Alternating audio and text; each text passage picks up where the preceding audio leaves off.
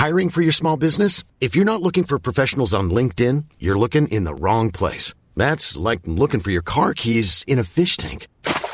LinkedIn helps you hire professionals you can't find anywhere else, even those who aren't actively searching for a new job but might be open to the perfect role. In a given month, over 70% of LinkedIn users don't even visit other leading job sites. So start looking in the right place. With LinkedIn, you can hire professionals like a professional. Post your free job on linkedin.com slash people today. De que obras maiores Jesus estava falando em João 14. Segunda parte. Comentário de Mari Persona. Daí Hebreus vai falar, né? Daqueles que... Hebreus capítulo 6, nós temos um pouco... Hebreus 6, diz assim no versículo 4: Porque é impossível que os que já uma vez foram iluminados. Ora, esses, esses ali nos evangelhos foram muito iluminados, porque a luz do mundo estava no mundo. E provaram o dom celestial. O que é o dom celestial? É Cristo. Cristo é o dom que Deus deu dos céus. O pão que desceu do céu é Cristo. Provaram desse pão, provaram de Cristo. Estava ali no meio deles se tornaram participantes do Espírito Santo. Não diz que receberam o Espírito Santo, mas se tornaram participantes do Espírito Santo. Por quê?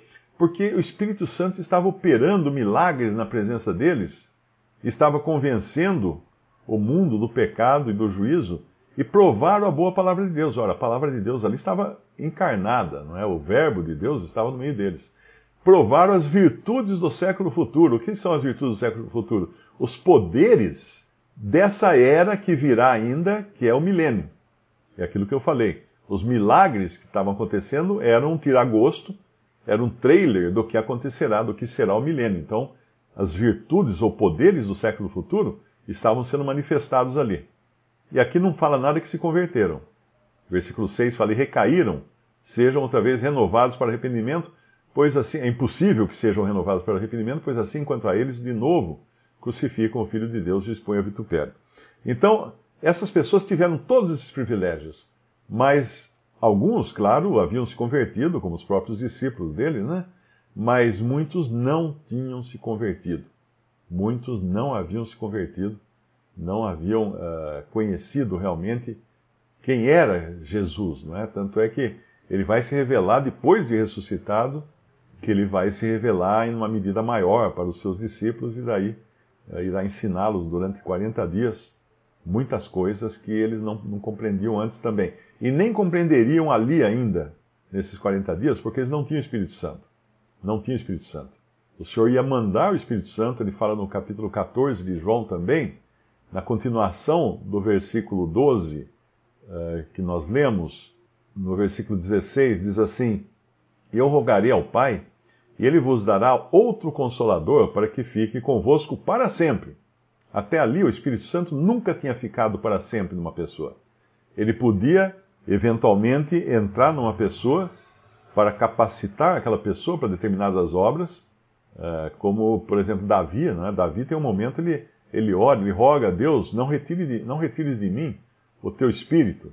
Como assim, não retires de mim? Porque o Espírito era, era passageiro, era uma, era uma manifestação que ia, entrava em Davi para determinada situação, mas podia sair de Davi também. Ele não habitava para sempre. Mas agora ele habita para sempre. Ele iria habitar para sempre nos discípulos, que ele promete aqui no, no capítulo do Evangelho de, João, Evangelho de João. Mas isso aconteceria, aconteceria apenas a partir de Atos 2. Versículo 17. O Espírito de verdade que o mundo não pode receber, porque não o vê nem o conhece, o mundo, né? Mas vós o conheceis, porque habita convosco e estará em vós. Repare que aqui ele deixa claro uma coisa: o Espírito Santo estava habitando com eles, não neles, com eles, em toda aquela circunstância que o Senhor estava na terra e tudo mais. Mas não habitava neles, porque a promessa era futura: estará em vós, ou seja, habitará em vós. Então, indo lá para Atos 2, o que nós vamos encontrar? 3 mil pessoas convertidas. E essas pessoas se convertem através da pregação de Pedro, uma coisa que nunca Pedro tinha conseguido fazer antes. Nunca. E nem o Senhor aqui na terra, ele converteu 3 mil pessoas. Ele alimentou 5 mil. Ele curou muitas, centenas de pessoas, mas num dia só, 3 mil pessoas serem salvas eternamente, seladas com o Espírito Santo da promessa de Deus, nunca antes tinha acontecido isso. E isso aconteceu com a pregação de um homem, Pedro. Ali alguém podia perguntar, Pedro, lembra lá quando o Senhor falou que você faria coisa maior do que ele?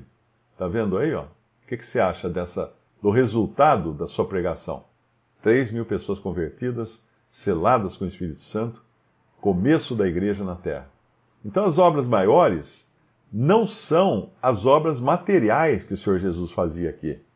Por exemplo, expulsar demônios, libertar né, pessoas de demônios, uh, dar pão, multiplicar os pães, fazer vinho da água, transformar água em vinho, ressuscitar pessoas, né, uh, curar doenças.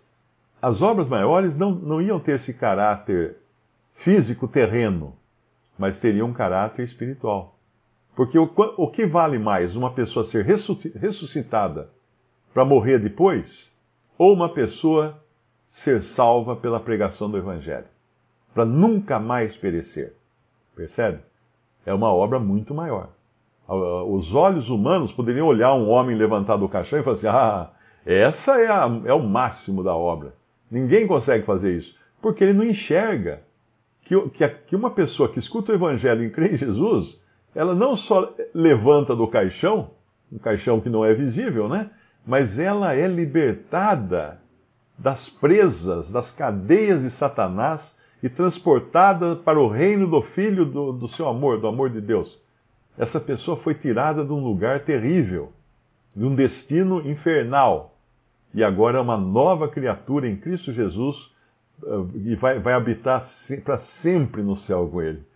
E aí você vai comprar isso com um cara que levanta do caixão, sai ali do, sai do cemitério andando, todo mundo aplaudindo, tá, ele tropeça na calçada, bate a cabeça e morre. Não é a mesma coisa. Não é a mesma coisa. Porque aqueles que creram em Cristo nunca mais verão a morte. O corpo talvez morra, mas esperamos que o arrebatamento aconteça antes, mas nunca mais, não, não, não, sobre eles não tem o poder da segunda morte. A segunda morte é a condenação eterna no lago de fogo, que vai acontecer com os que não creram em Jesus, lá no, no fim, no final do, do livro de, de Apocalipse, no juízo final, diante do grande trono branco de Cristo, o Filho do Homem, julgando todos os seres humanos. E além disso, pensa só na pregação de Pedro. Quando essas pessoas escutaram o evangelho da boca de Pedro, elas foram transformadas em membros do corpo de Cristo. São membros do corpo de Cristo, como somos membros nós hoje do corpo de Cristo. Somos membros do corpo daquele que criou o universo, que criou as estrelas, que, que fez todas as coisas. Somos membros do seu corpo, porque ele tem um corpo. Ele tem um corpo, e esse corpo está hoje na terra. A cabeça está no céu, mas o corpo está na terra, seguindo os comandos da cabeça que está no céu. Então, essas obras são obras espirituais, uh, não visíveis e muito menos ao, ao incrédulo. Assim como nenhum incrédulo viu o Senhor Jesus ressuscitar, nenhum. Nenhum incrédulo. Tem um filme que passa por aí que fala de um centurião. Eu não, não cheguei a assistir porque eu não, quando eu vejo que o filme é, é, bíblico, né, supostamente bíblico, eu passo reto, porque eu sei que, que ele vai contaminar minha mente e quando eu for ler a Bíblia, eu vou me lembrar das cenas desse filme e tudo mais, e aí vai estar tá tudo errado, vai, vai atrapalhar, não vai ajudar em nada. Então, é, eu li comentários sobre esse filme, que seria um centurião que se encontra com Jesus depois de Jesus ressuscitado e aí ele se converte, deve ser alguma coisa assim. Mas ninguém viu a Jesus ressuscitado. Ninguém. Então, se, se você vai assistir esse filme, não gaste dinheiro ou, ou veja, veja um desenho animado que isso vai ganhar mais. Uh, agora, o que mais acontece então? Então, nós vemos que esses milagres, essas obras que, que nós fazemos, são obras muito mais elevadas, maiores, e quando você fala maiores, né, é porque elas são mais elevadas, porque elas são permanentes. Quando você conduz uma pessoa a Cristo, ela, ela está permanentemente salva. E quem vai medir o valor dessas obras é só o próprio Senhor. Nenhum, nenhum. É você pegar uma pessoa curada aí de uma doença, de uma doença incurável, não é? Uh, qual a comparação disso com a pessoa ser curada do pecado e ser salva eternamente? Em 2 Coríntios, capítulo 4, 2 Coríntios, capítulo 4, versículo 18. Não atentando nós nas coisas que se veem, mas nas que se não veem, porque as que se veem são temporais, e as que se não veem são eternas.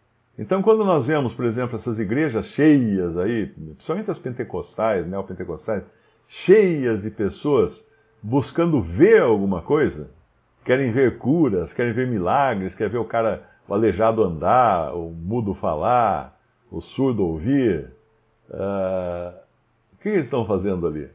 Não, não, por que não atentam para as coisas eternas? Tudo bem que se alguém for curado de uma enfermidade, glória a Deus por isso, mas hoje nós temos coisas muito mais preciosas com as quais nos ocuparmos, as coisas celestiais, as coisas eternas. Mas eu queria ainda comentar um versículo que aparecia lá naquele conjunto lá de, de João 4, João 14, aliás, João 14, quando ele fala assim no versículo 13, eh, no versículo 13: E tudo quanto pedirdes em meu nome, eu o farei, para que o Pai seja glorificado no Filho. Se pedirdes alguma coisa em meu nome, eu o farei. Pronto, agora, agora ficou bom, né? Ah, então eu vou pedir o quê? Deixa eu ver. Uh, acho que eu quero um, um Camaro. Um Camaro 2020.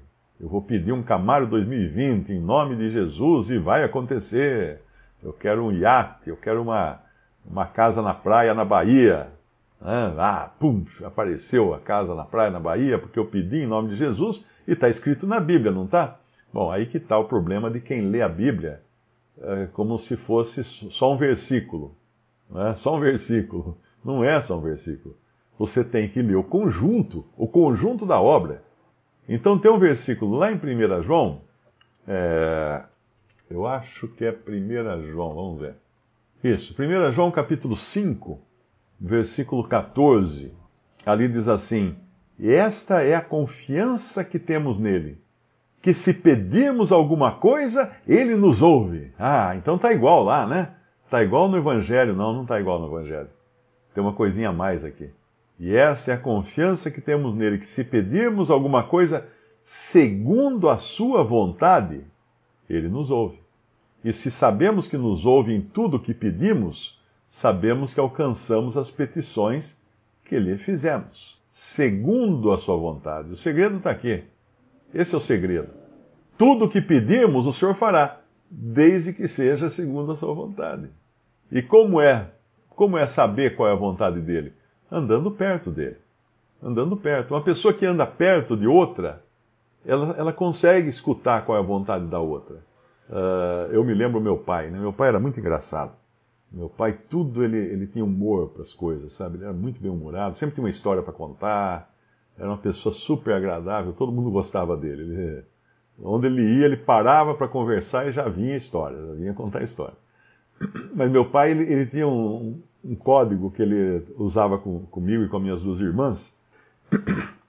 Era um código para quando não era para a gente acreditar no que a outra pessoa estava falando. Tipo, ele estava conversando com alguém e a gente do lado, né?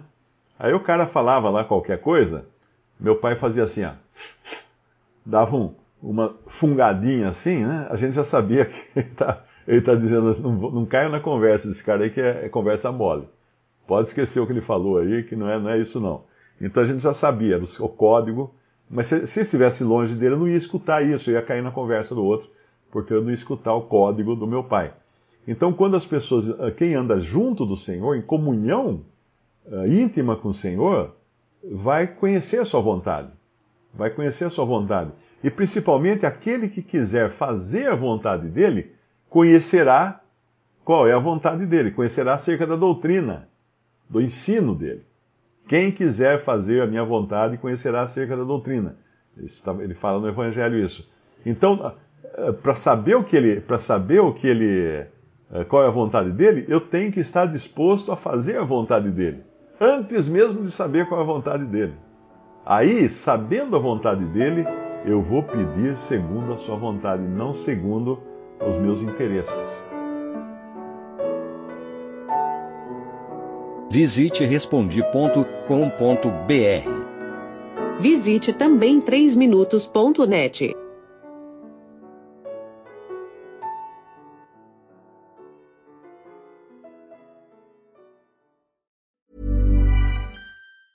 Hey, it's Danny Pellegrino from Everything Iconic. Ready to upgrade your style game without blowing your budget? Check out Quince. They've got all the good stuff shirts and polos, activewear, and fine leather goods, all at 50 to 80% less than other high end brands. And the best part? They're all about safe, ethical, and responsible manufacturing. Get that luxury vibe without the luxury price tag. Hit up quince.com slash upgrade for free shipping and 365 day returns on your next order. That's quince.com slash upgrade.